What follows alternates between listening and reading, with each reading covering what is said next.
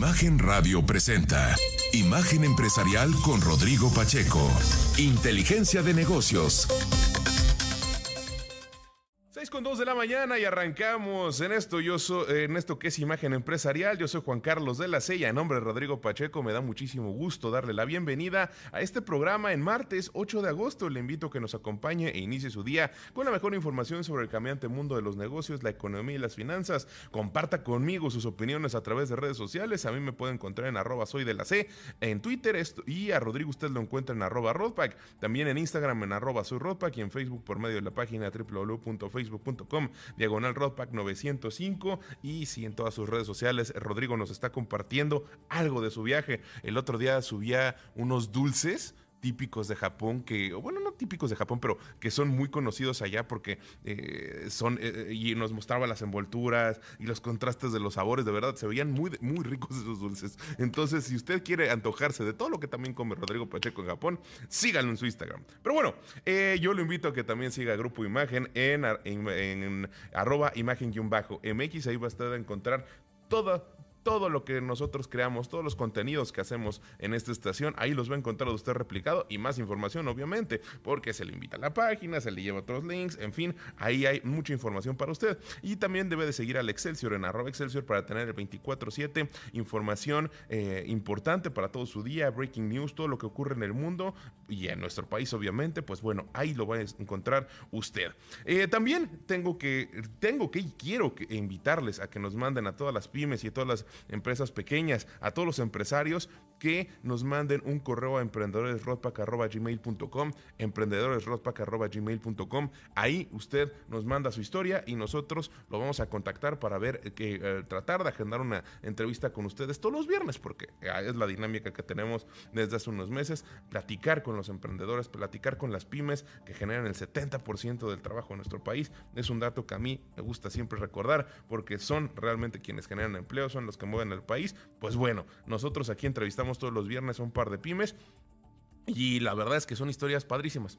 Creo que, eh, aparte que el viernes es mi día favorito porque viene el fin de semana, es mi día favorito de entrevistas porque estamos con grandes historias que les contamos aquí a todos ustedes. Pero bueno, nosotros ya vamos a arrancar con el resumen de este programa, pero no sin antes mandar saludos a Querétaro, Querétaro, a la XHOZFM 94.7, Imagen Querétaro, Alberto Sarabia y a toda su gente, un gran abrazo y nuestro eterno agradecimiento porque sin su ayuda y la de todo su equipo, pues no llegaría nuestra señal para todos ustedes. Arrancamos con el resumen. Lo que le voy a decir a, continuación no es descubrir el hilo negro, pero creo que es algo que siempre se tiene que destacar y más cuando tenemos información tan contrastante en nuestras manos.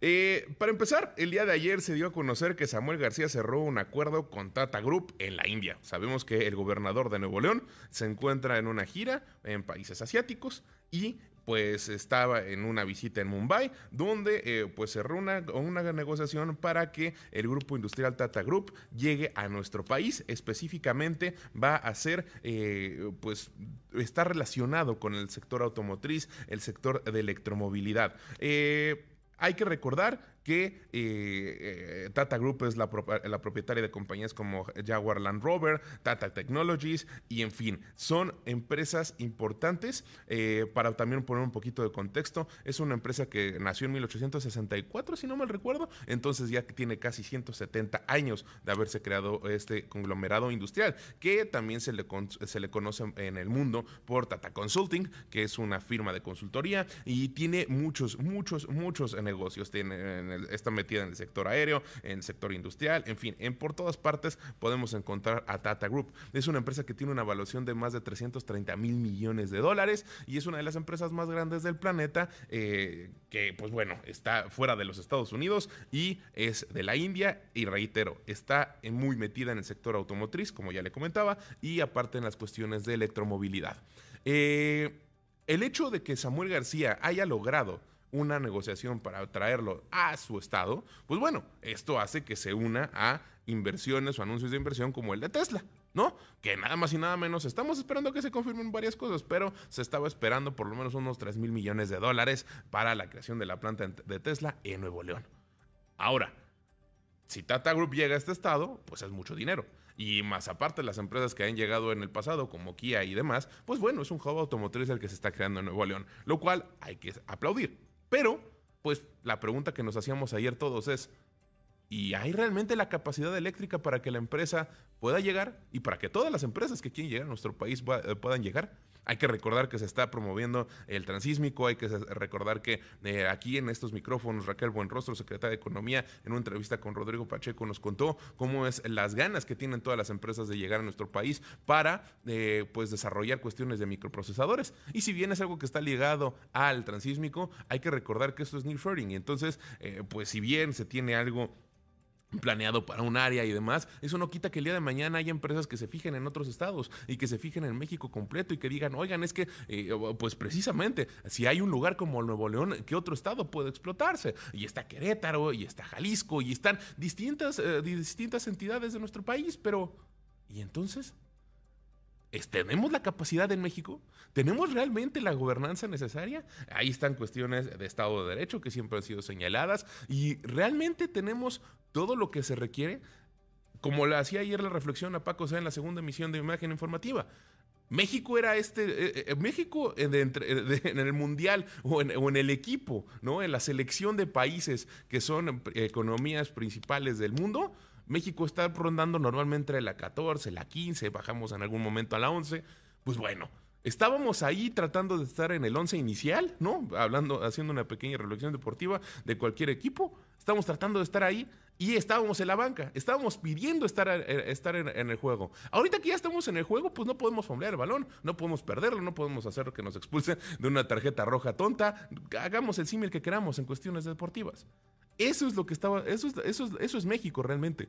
Y en estos momentos tenemos que demostrar que pues, estamos a la altura. Pero y ahí es donde viene la reflexión y el contraste, pues nos encontramos con notas como la que traemos en la portada de la sección dinero del Excelsior el día de hoy que dice, inseguridad es una amenaza para las tienditas. Esta es una alerta del AMPEC. Dice, el costo de responder a la acción de delincuencia puede llegar a representar hasta el 20% de los ingresos de los pequeños comercios en el país. Y esto es algo que se repite y se repite y se repite en cualquier nivel de negocio en México. Siempre señalado el Estado de Derecho. Desde hace años. Reitero, yo tengo casi nueve años dedicándome al periodismo de economía, negocios y finanzas. Desde entonces, y esto no tiene nada que ver con el gobierno actual, es algo que se arrastra de otros gobiernos, pues bueno, desde entonces y más atrás hemos señalado cuestiones de, gobernanza, hemos señalado cuestiones de Estado de Derecho y todas las cúpulas empresariales dicen, nosotros estaríamos con capacidades de invertir más en México y de destinar recursos a otras cosas si no tuviéramos que gastar tanto en seguridad. Y así es en muchas cosas. Así es el dinero que se... Eh, no quiero decir que se desperdicia, porque al final del día no es un desperdicio, las empresas están buscando su seguridad, obviamente, pero al final del día son cosas que se destinan a algo que no debería de ser. Es el, hecho de que haya que combatir o haya que tener tantas precauciones desde el sector privado para no, eh, para cuidar su patrimonio, pues eso es una llave que se abre y son ingresos y son, eh, perdón, no ingresos, son recursos que pues no se van al crecimiento de la empresa y son, es dinero que no se va a la inversión. Y ahora, si eso lo señalan las empresas grandes, las empresas pequeñas, como lo está diciendo la AMPEC, pues bueno, también lo viven. ¿Y cuántos son los casos de, en los que se pide uso de suelo? ¿Y cuántos son los casos de extorsión? Y bueno, ya de ahí nos vamos a muchas otras cosas. Entonces, es una reflexión importante la que se creo que se tiene que hacer al respecto de esto. Es una, es una reflexión que tenemos que hacer en estos momentos porque México está ahí. Tenemos de aproximadamente entre 3 y 5 años para explotar el nearshoring. Están las inversiones, están los anuncios, están las ganas de venir a México como una nación que es importante para toda Norteamérica, este hub que se está haciendo en cuestiones industriales, en cuestiones eh, que sean de manufactura para todo el mundo ya por fin se está viendo y se está hablando de que México puede estar en la conversación para la fabricación de chips. Pues bueno, ya estamos en lugares donde se, tiene a Corea, donde se tiene a China, donde se tiene a Vietnam. Estamos empezando a entrar esa puerta. ¿Realmente vamos a estar a la altura? Eso es lo que tenemos que hacer nosotros, eso es lo, esa es la reflexión que tenemos que, que tener y eso es pues al final del día lo que nos tenemos que preguntar.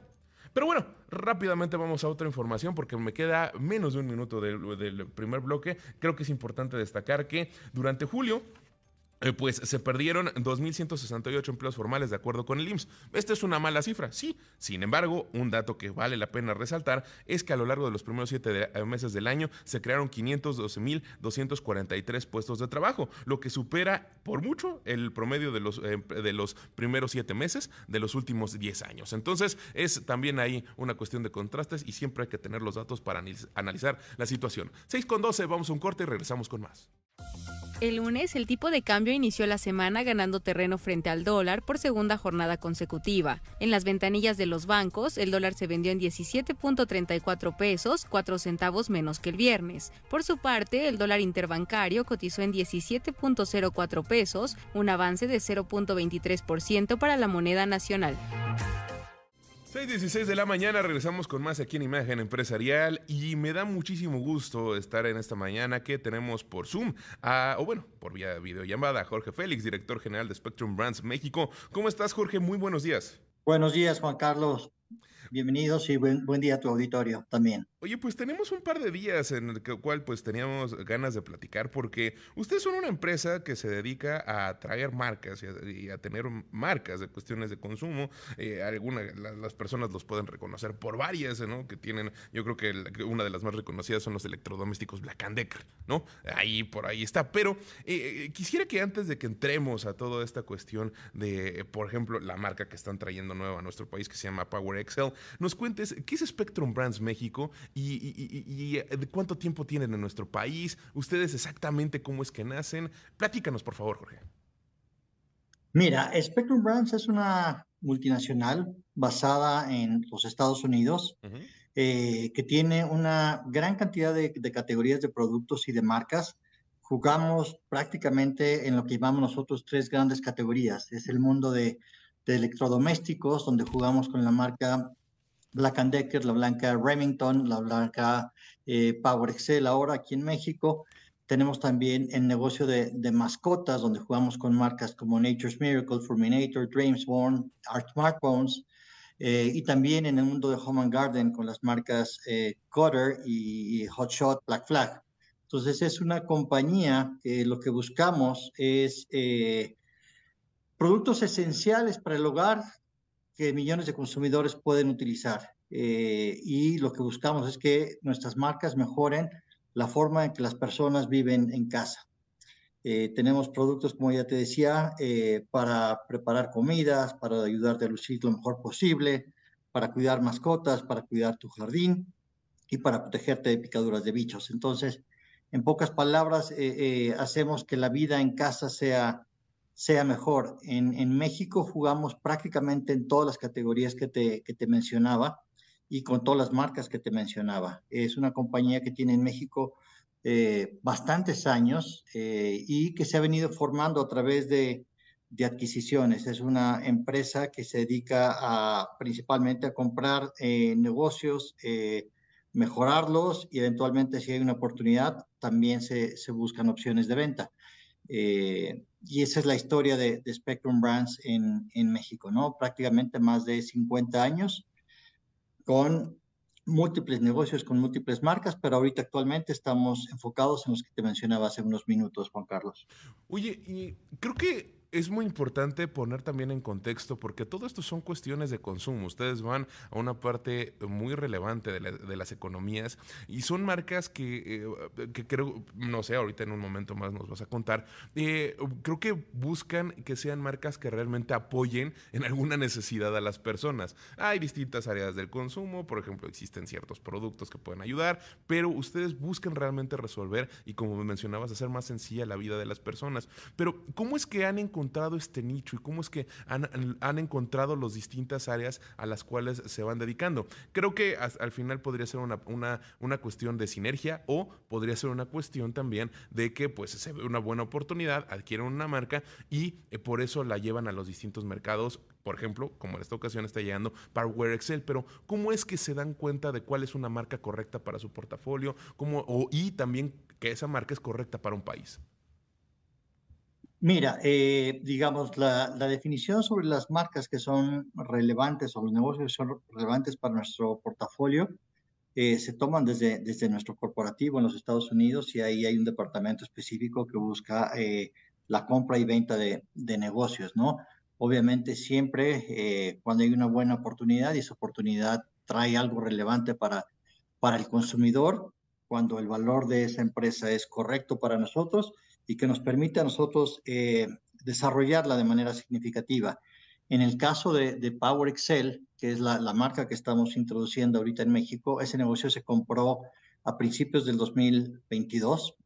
Nosotros en Estados Unidos jugamos con, con la marca Black Decker y esta es una marca Power Excel que participa en un segmento eh, más premium con productos con mayor innovación, con mayor tecnología. Entonces es una marca y un portafolio que viene a complementar nuestra oferta principalmente en el mercado eh, estadounidense. Nosotros vemos esa oportunidad también en el mercado eh, latinoamericano y por eso decidimos, después de la adquisición, lanzar Power Excel en México y también en el resto de Latinoamérica. Nosotros eh, introducimos la marca hace tres meses, pero al mismo tiempo se está introduciendo en Centroamérica, se está introduciendo en Colombia que son este, nuestros principales eh, negocios en el, en el sur del continente. Ahora, platícanos entonces, por favor, un poco, ¿qué es esto de Power Excel? Es, una marca de productos, pero ¿por qué creen que puede entrar de una manera correcta a un mercado eh, mexicano en el que justo pues existen eh, pues gran competencia de cuestiones de electrodomésticos, de, de, de, distintos productos como los que tiene en su cartera Power Excel? Mira, eh, es, es, es una oportunidad que vemos de competir con una propuesta distinta de productos. El mercado en México, como, bien lo dices, es, es un mercado competitivo, competitivo. Hay este, fabricantes importantes aquí, pero vemos una oportunidad porque complementa nuestra oferta en México. Es una marca que, eh, como te decía, trae productos con mayor tecnología, con mayor innovación, nosotros prácticamente en el mercado, dentro del mercado de electrodomésticos hay muchas divisiones. Una de ellas que ha crecido muchísimo es la eh, categoría de, freidoras, eh, freidoras de aire. Eh, nuestras freidoras en Estados Unidos ocupaban la posición número dos en el mercado y nosotros en México prácticamente no jugábamos con freidoras de aire. Entonces, estamos introduciendo como parte de nuestro portafolio para México cuatro freidoras de aire que traen este, tecnología y que traen algunas características que las hacen, las hacen diferentes versus lo que hay. Por ejemplo, tenemos una freidora que es la que, que, a mí me encanta, mi preferida. Es una freidora que tiene también la capacidad de, de ayudarte a cocinar al vapor. Entonces, con las tendencias de cocina mucho más saludable, esta freidora te permite freír eh, sin aceite, fríes con aire, pero también te da la oportunidad de eh, cocinar al vapor. Entonces tienes una comida completa, súper nutritiva, saludable, con un solo producto.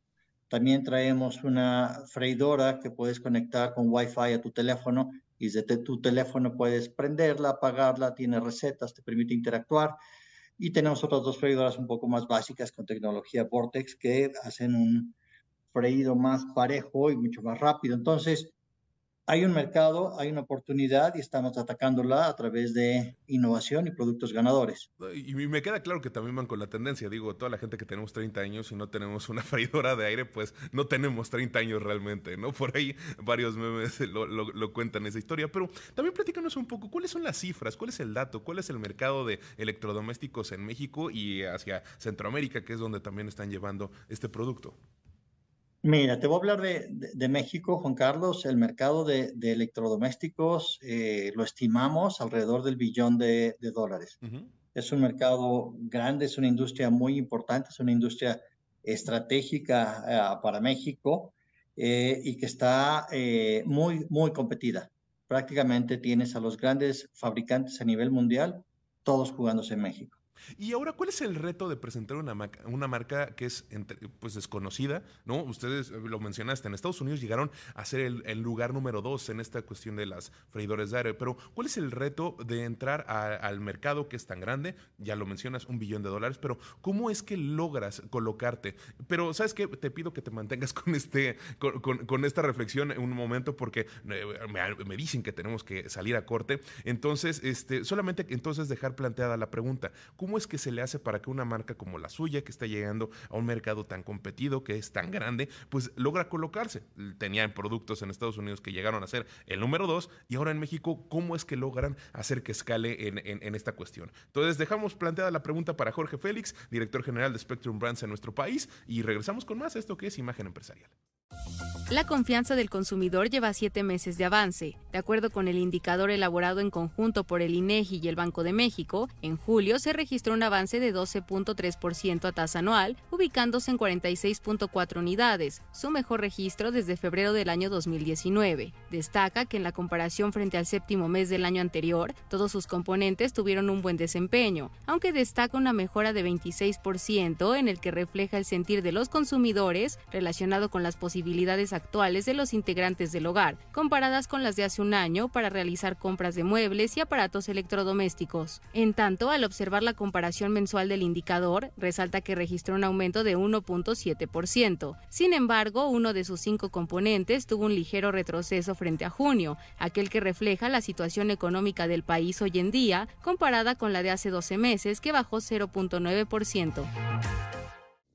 6.31 de la mañana, regresamos con más aquí en Imagen Empresarial y está con nosotros eh, vía videollamada Jorge Félix, director general de Spectrum Brands México, a quien le agradecemos que se haya mantenido durante el corte. Y le planteábamos o le dejábamos planteada la pregunta sobre cómo es que se le hace para que una marca nueva que llega a nuestro país, en esta ocasión en el sector de electrodomésticos, pues logre colocarse a llegar a un nivel o alcanzar un nivel como el que tenía en Estados Unidos, que llegó a ser la marca número dos, específicamente, por ejemplo, en este sector que ya nos comentaba de Fryers. Jorge, gracias por regresar con nosotros y pues el foro es tuyo. gracias, Juan Carlos. Eh, mira, hay, varias características que hay que cumplir. Y, la primera es, eh, tenemos que traer algo nuevo, ¿no? Hay, demasiada oferta y, difícilmente te vas a ganar un espacio en el punto de venta si no traes algo innovador. Entonces, algo de lo que decidimos hacer es todos los productos que, que estamos trayendo a México, los seis productos, tienen alguna característica innovador, tienen una diferencia eh, en la parte tecnológica y eso lo que hace es que llama la atención de nuestros clientes, genera el interés y con la relación que tenemos con, con, nuestros clientes, con el resto de los negocios, pues eso nos facilita y nos abre las puertas a que podamos introducir estos productos, ¿no? Hay una confianza, hay una relación eh, con nuestros socios comerciales y eso también ayuda a que nos permitan y nos den la oportunidad de estar en sus tiendas. Al día de hoy estamos ya en las grandes cadenas de autoservicio, en las grandes cadenas departamentales, en sectores muebleros y también estamos en e-commerce. Entonces es innovación, una sólida relación con nuestros socios comerciales y después viene la parte donde tenemos que darle a, a nuestro consumidor a conocer la oferta que traemos, los productos, sus beneficios. Entonces, Hemos estado haciendo publicidad eh, en medios masivos, outdoor principalmente, eh, muchas actividades en, en, redes sociales. Tuvimos un evento eh, de relaciones públicas de lanzamiento. Esta entrevista es una manera de que también nuestros este, consumidores puedan llegar a conocer o despertar ese interés en ellos por conocer la marca y obviamente también muchas actividades en, en, piso de venta, que es donde al final el consumidor toma la decisión de qué llevar a casa. Y ahora, es muy difícil eh, llegar al corazón, por así llamarlo, o decirlo de una manera romántica. Es, es, es, complicado llegar al corazón del mexicano, que el, que, el, consumidor mexicano empiece a pensar en ti, en tu marca. ¿Cómo se compara con otros consumidores, por ejemplo, en Estados Unidos, donde tienen eh, pues una gran fortaleza? Mira, yo creo que es difícil siempre llegar eh, al consumidor. Tienes que ser muy creativo y tienes que tener un elemento diferenciador, Juan Carlos. Es difícil, hay demasiada oferta, hay demasiado ruido en, en, redes, entonces sí, no, no es fácil y por eso tenemos que ser muy inteligentes en cómo llegar y cómo comunicar. Ahora, platícanos un poco. Eh, Spectrum Brands podríamos llamarlo que es una marca de marcas, ¿no? Es una empresa que se dedica a, mover marcas, yo siempre los veo así, eh, marca de marcas. Pero, eh, ¿cómo es la operación en nuestro país? ¿Qué nos, puedes, ¿Qué nos puedes platicar del negocio? ¿Cuántas personas operan? Decías que tienen casi 50 años o próximamente 50 años en México. Entonces, platícanos cómo ha sido el año 2023 para ustedes, cómo les pegó la pandemia. Eh, decidieron mantenerse en México, lo cual es muy importante, ¿no? teniendo tantos años de historia, pero fue complicado sobrevivir los últimos dos años en nuestro país. Platícanos. Mira, sí, sí, fue, sí fue complicado en un principio, sobre todo en un principio, eh, Juan Carlos. Eh, la, pandemia trajo cambios en los hábitos del consumidor, eh, donde los primeros meses para nosotros fueron complicados, donde pues, la gente no sabía ni, ni qué hacer ni qué estaba sucediendo, ¿no? después, cuando se empezaron a sentar las cosas y que la gente se quedó en casa, pues eso benefició a la industria, ¿vale? Todas las que, todos los productos, todas las categorías que tienen que ver con eh, productos en el hogar, consumo en el hogar, se vieron beneficiadas. Entonces, el, 21 y el 22 fueron años buenos para, para Spectrum Brands México, eh, donde supimos aprovechar este consumidor que se quedaba en casa y que quería renovar ciertos electrodomésticos, que quería hacer mejoras a su casa porque estuvo ahí más tiempo y se dio cuenta de las cosas que tenía que, que mejorar y también porque dejó de salir, dejó de gastar en viajes, dejó de gastar en restaurantes y utilizaron parte de ese eh, ingreso disponible para hacer mejoras en su hogar. Entonces, 21 y 22 fueron años buenos. Eh, el 23 vemos un poco un cambio en las tendencias, ¿sale? Productos que se, que se beneficiaron durante la pandemia, pues empiezan a frenar un poco y productos que no se vendieron en la pandemia empiezan a crecer. Te voy a poner un, ejemplo. Eh, dentro del mundo de los electrodomésticos, una de las categorías que, se cayó en pandemia fueron las, las planchas, planchas para arreglar tu, tu ropa. Eh, esa categoría se cayó doble dígito y una vez que terminó la, la, pandemia y que la gente empieza a tener, regresar a su vida normal, eh, es una categoría que ha crecido doble dígito, ¿no? Entonces hay, hay sus, sus ups, hay sus downs, pero en general el mercado de eh, electrodomésticos, yo te diría, se ve beneficiado durante la pandemia. Eh, nosotros con Spectrum Brands México, me preguntabas cómo, cómo opera Spectrum Brands México. Prácticamente nos dedicamos hacia a, la comercialización. nosotros tenemos nuestros productos, eh, vienen importados de distintos países, traemos productos de Estados Unidos, traemos productos de China, tenemos productos también que se, que se fabrican en México a través de maquiladores. Y una vez que están en, en nuestras manos, en nuestro centro de distribución, pues prácticamente llegamos a, a, todos los canales, autoservicios departamentales, canal especializado. Entonces tenemos una amplia, amplia cobertura en el mercado mexicano. ¿Y qué, cifras nos puedes compartir al respecto de cómo les fue? mencionabas eh, estos cambios en las tendencias de consumo 2021-2022 fue complicado. Supongo que este 2023 en cuestiones de inflación y demás también ha movido un poco la manera en la que se adquieren productos por parte de las familias, pero platícanos cómo, cómo ven el año en ventas, cómo, eh, digo, a las cifras que nos puedas compartir obviamente, al respecto de si ven crecimiento en 2023 o si va a ser un año un poco más complicado y eh, que puede mejorar a 2024. Platícanos. Mira, el, el 23 es más complicado que el 21 y el 22, ¿sale? Pero aún así, digamos, el, el mercado, el mercado crece, eh, Juan Carlos, en niveles de un, un, dígito bajo en términos de volumen y un dígito alto en términos de, de valor.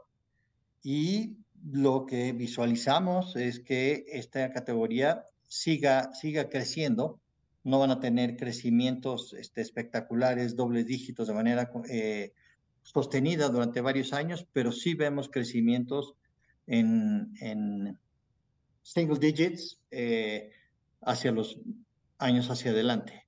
En la medida que hay eh, gente joven que empieza a vivir sola, que es algo que está sucediendo, los chicos, gente de veintitantos altos, treintas bajos, empiezan a, formar sus familias, que empiezan a vivir con sus parejas, empiezan a demandar este tipo de, productos, empiezan a demandar más tecnología. Entonces, eh, vemos una tendencia positiva por ahí. También en la medida que la gente tenga un mayor ingreso disponible, estas categorías también se ven, se ven beneficiadas. Entonces, hay una expectativa eh, positiva respecto al mercado mexicano. Para nosotros es una gran oportunidad. Estamos comprometidos con, con el país, estamos comprometidos con, en, en, seguir ganando participación en este mercado tan importante para, para Spectrum Brands a nivel mundial.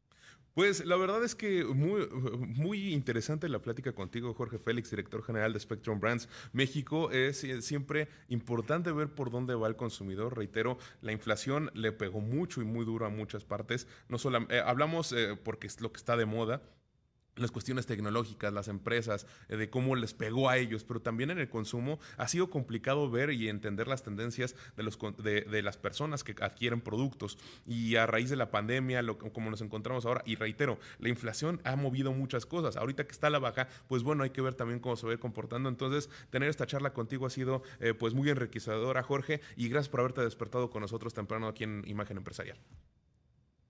Juan Carlos, un placer Gracias a ti, gracias a tu auditorio por escucharnos y los invito a que si quieren conocer más de, Power Excel, se metan a Instagram, Power Excel México, o también a nuestra página powerexcellatam.com. Pues, Muchísimas gracias y buen día a todos. Perfecto, 6.40 de la mañana, regresamos con más, no se despegue. Europa le dice que no a una transacción de Adobe. La Comisión Europea emitió una opinión señalando que la oferta de 20 mil millones de dólares, hecha por el desarrollador de software conocido por plataformas como el Photoshop, para adquirir la plataforma de diseño basado en la nube llamada Figma, podría reducir la competencia en los mercados globales para herramientas de diseño de productos interactivos y limitar a sus rivales. Además, resaltó que la transacción también podría afectar el potencial de crecimiento de Figma para convertirse en un competidor efectivo de las herramientas de creación de activos de Adobe.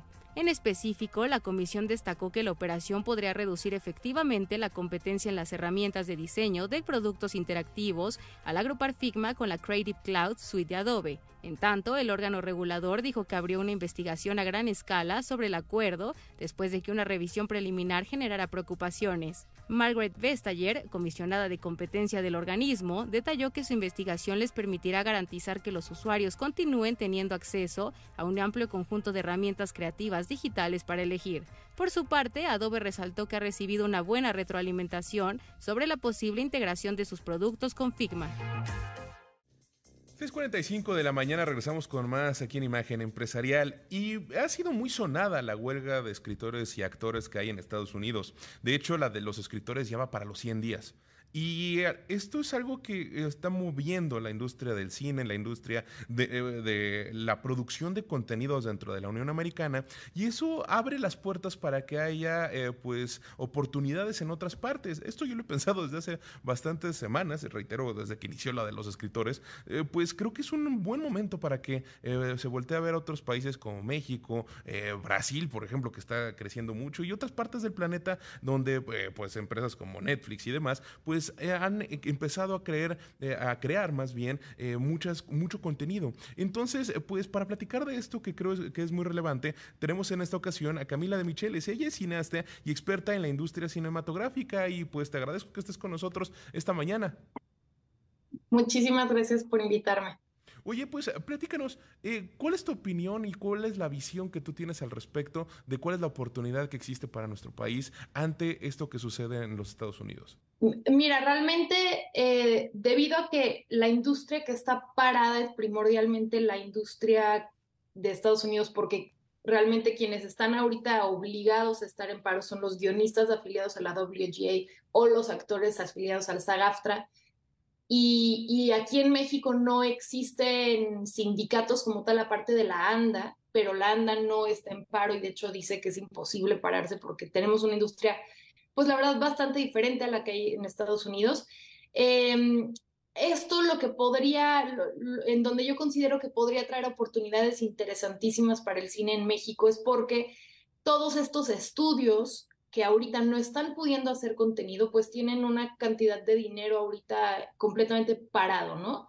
Em, y yo creo que si nos ponemos a pensar que existen estudios como un Netflix, cuyo contenido es primordialmente series o películas y no tienen tanto contenido pues de deportes, de noticias o de reality TV, pues no se van a quedar de brazos cruzados a ver cómo tal vez la, competencia les come esa parte de mercado, ¿no? Y especialmente creo que en el caso de Netflix, que además lleva años creando una, infraestructura de producción global y que les ha funcionado muy bien, yo creo que sí es bastante probable que en ese caso ellos volten a ver cómo pueden hacer producción en otros países y bueno, ojalá México sea uno de esos países que pueda captar esa inversión. Ahora, hablas de presupuestos. ¿Tienes más o menos eh, una idea de cuánto dinero es el que no están invirtiendo en este momento los estudios? Porque pues sabemos que es justo e, esta, esta lucha que existe con el SAGAFTRA y con el, sindicato de guionistas en los Estados Unidos, pues es justo eso, que hay una mejor repartición de riquezas y demás. Entonces, ¿cuál es el dinero que existe dentro de los bolsillos de los, de los grandes estudios que podrían llevar a otras partes del planeta? Pues mira, por darte solo un dato como ejemplo, Netflix pensaba que iba a tener 3.5 eh, billones a estas alturas del, del año en, en, en, free cash flow y realmente a raíz de esta huelga ahorita tienen más de 5 billones de free cash flow, ¿no? Entonces sí estás hablando de una suma considerable, por ejemplo. Ahora, y poniendo nada más en retrospectiva, antes de que se diera este paro, cuánto era el dinero que eh, Netflix y otros estudios, mm, si quieres, basémonos entonces en el caso de Netflix, que, eh, que realmente llegaba a nuestro país, porque hemos visto cómo es que de unos años para acá, creo que realmente podríamos estar hablando de los últimos dos, hemos visto una mayor cantidad de series mexicanas dentro de esta plataforma y en muchas otras. Entonces, eh, ¿cuál es el dinero que antes llegaba, antes de este problema llegaba a nuestro país y para poder hacer como una comparativa de cuál es la oportunidad real que existe? Ahí más bien creo que déjame más bien reformular cómo voy a, responderte, porque ahí lo que es bien interesante es lo siguiente. Eh, México, a pesar de estar súper cerca de Estados Unidos, de tener un mercado que consume mucho audiovisual súper activo, de tener una infraestructura enorme para producir, de tener talento, o sea, de tener todas estas cuestiones, ¿no? Que serían muy importantes y además de tener un mercado latinoamericano, de habla hispana, lo cual es muy interesante para tanto para consumidores en Estados Unidos como en el mundo. México solamente capta el 1% del dinero que se usa desde Hollywood para producir en el extranjero. Entonces, más que hablar, creo que de, de, cuánto dinero tienen disponible en total, porque además esa es una cifra que pues, puede variar con, no sé, como bastante facilidad, es entender que de toda esta inversión global solo estamos captando el 1%. ¿Por qué solo estamos captando el 1%? Porque a pesar de que sí año con año se está produciendo más contenido en México y eso es una realidad, también es cierto que estamos perdiendo una parte importante de mercado ante países como eh, República Dominicana, como Colombia, que lo que han hecho es que han hecho ciertas medidas o ciertas leyes que les han favorecido para captar esa inversión extranjera, ¿no? Por ejemplo, eh, en Colombia han hecho una ley que te permite tener importantes tax credits cuando eres una producción extranjera y eso obviamente hace que eso se vuelva súper interesante para una producción de Estados Unidos, o sea, para dinero de Estados Unidos ir y decir, pues voy a producir en Colombia en vez de México. Entonces, sí hay una parte importante de productos que se iban a hacer aquí que al final se terminaron yendo a Colombia. Entonces, ahí es donde más bien creo que lo que es súper importante es que nos pongamos las pilas en, eh, sobre todo, bueno, a nivel, a nivel gubernamental, estatal. hasta ahora en México solamente Jalisco ofrece ese tipo de, incentivos o de créditos, ¿no? Em, entonces ahí es donde te digo, hay que ponernos las pilas porque se nos está yendo una parte importante del mercado. Y, qué, bueno que tocas esa parte porque creo que hacia ahí, entonces tiene que ir la conversación. Es una cuestión nuevamente de gobernanza, es una cuestión nuevamente que las autoridades de nuestro país tienen que observar cuál es el movimiento de la industria, tanto a nivel internacional como local, para poder adaptarse y que llegue ese dinero. Yo pensaría que es mucho más del 1% lo que México debería estar captando. Realmente me sorprende esa cifra. Ahora, eh, dices que solamente es Jalisco. ¿Cuál es la situación de los otros estados y cuál es la situación a nivel nacional? ¿no? ¿Cuáles son las leyes nacionales que impiden esta, esta, dar esta, esta clase de incentivos a las productoras para que vengan a nuestro país? Pues, pues justamente, ¿no? Creo que, creo que, ¿qué tipo de clases lo impiden? Pues, eh, ¿qué tipo de leyes lo impiden? Perdón. Creo que justamente eso, por ejemplo, el hecho de, que sí se podría legislar para decir, oye, vamos a, vamos a ver cómo captar esta inversión extranjera a través eh, de, leyes o de programas que puedan establecer que una parte de esa financiación sea deducible para ellos, ¿no? Eso eso es una cosa, pero existen también otro tipo de acciones que se podrían hacer, ¿no? Eh, por darte un ejemplo, en, existe en las salas de cine desde hace muchos años ya, en muchos países del mundo existen leyes que hacen que por punto de cada cuatro películas, una tiene que ser local, ¿no? Y esto es porque porque es la única manera de algún modo de poder hacer frente a los mega presupuestos de marketing que tiene una película como Avengers, ¿no? Eh, y a la cantidad de copias con las que llegan a salas de cine. Entonces, muchos países desde hace ya mucho tiempo han dicho, vamos a hacer esta, esta, esta ley para poder hacer que nuestras películas locales o películas con menos presupuesto puedan competir eh, de manera sana, ¿no? Esto se hace en, cines, México lo, lo hace también, luego en cada país varía como el porcentaje de salas y todo, pero, eh, por ejemplo, ¿qué sucede? Que es bien importante recalcar. Hoy por hoy, la gran mayoría de la gente ya no ve tanto el cine en salas, lo ve tal vez más en streamers. Entonces, lo que ha sucedido a raíz de esto es que muchos países han dicho muy bien, vamos a decirle a un Netflix por decir, oye, todo bien, tú puedes tener tu plataforma libre, abierta en mi país, pero por cada tantas producciones que tienes, tanto porcentaje tiene que ser una producción, por decir si es Netflix Francia, francesa, ¿no? ¿Qué ha sucedido? Que, y esto tiene que ver con lo que te comentaba hace rato del 1%, mucho dinero que se va, no a producciones de, o sea, como cuyo guion y, y, estrellas y artistas y todo son de Estados Unidos, sino producciones locales, con guiones locales, con talento local, lo que está sucediendo es que esas producciones, a raíz de esas leyes que hizo un país, por decir como Francia, pero muchos otros como los Países Bajos y todo, es que Netflix dijo, muy bien, yo no quiero dejar de estar en Francia, voy a ir y producir contenido francés. Y por eso es que vemos de repente tanto, tantas series como Call My Agent, como Lupin, que además han tenido un éxito tremendo, ¿no? Por ese tipo de, de leyes. Entonces, eh, definitivamente sí hay muchas cosas que podríamos estar haciendo que no se están haciendo. Ahora, tú eres una cineasta, tú te dedicas a esto. ¿Cómo es que tú has visto la relación que existe de estos grandes eh, estudios con nuestro país y cómo es que ha evolucionado? Porque mencionas bien las oportunidades que se puede hacer, que debe de haber más producciones locales. Yo te decía al principio de la entrevista que cada vez veo más, más producciones locales en esas plataformas, pero aún, y, hablando del caso específico de México, aún no se cumple con estos eh, estándares o con estos eh, pues, niveles como en otras partes del mundo. ¿O cuál es la oportunidad que, que que tiene México en esta, en esta parte en específico? No, definitivamente sí están pasando producciones locales. Muchas no forzosamente son locales. O sea, es decir, hay que, hay que definir qué tan por ciento son, o sea, por decir, un Narcos México sí está hecha con talento mexicano, o sea, los actores son mexicanos y, y todo, ¿no? La mayoría. Pero, por ejemplo, el guion no está hecho en México. Eso, me explico, entonces, existen ese tipo de producciones, existen producciones que de repente son 100%, digamos, bueno, no 100%, porque casi todo ya se hace en coproducción, pero que son mayoritariamente de Estados Unidos que vienen acá, eh, aunque esas son relativamente pocas, y existen algunas que sí tienen su guion y todo lo hicieron en México.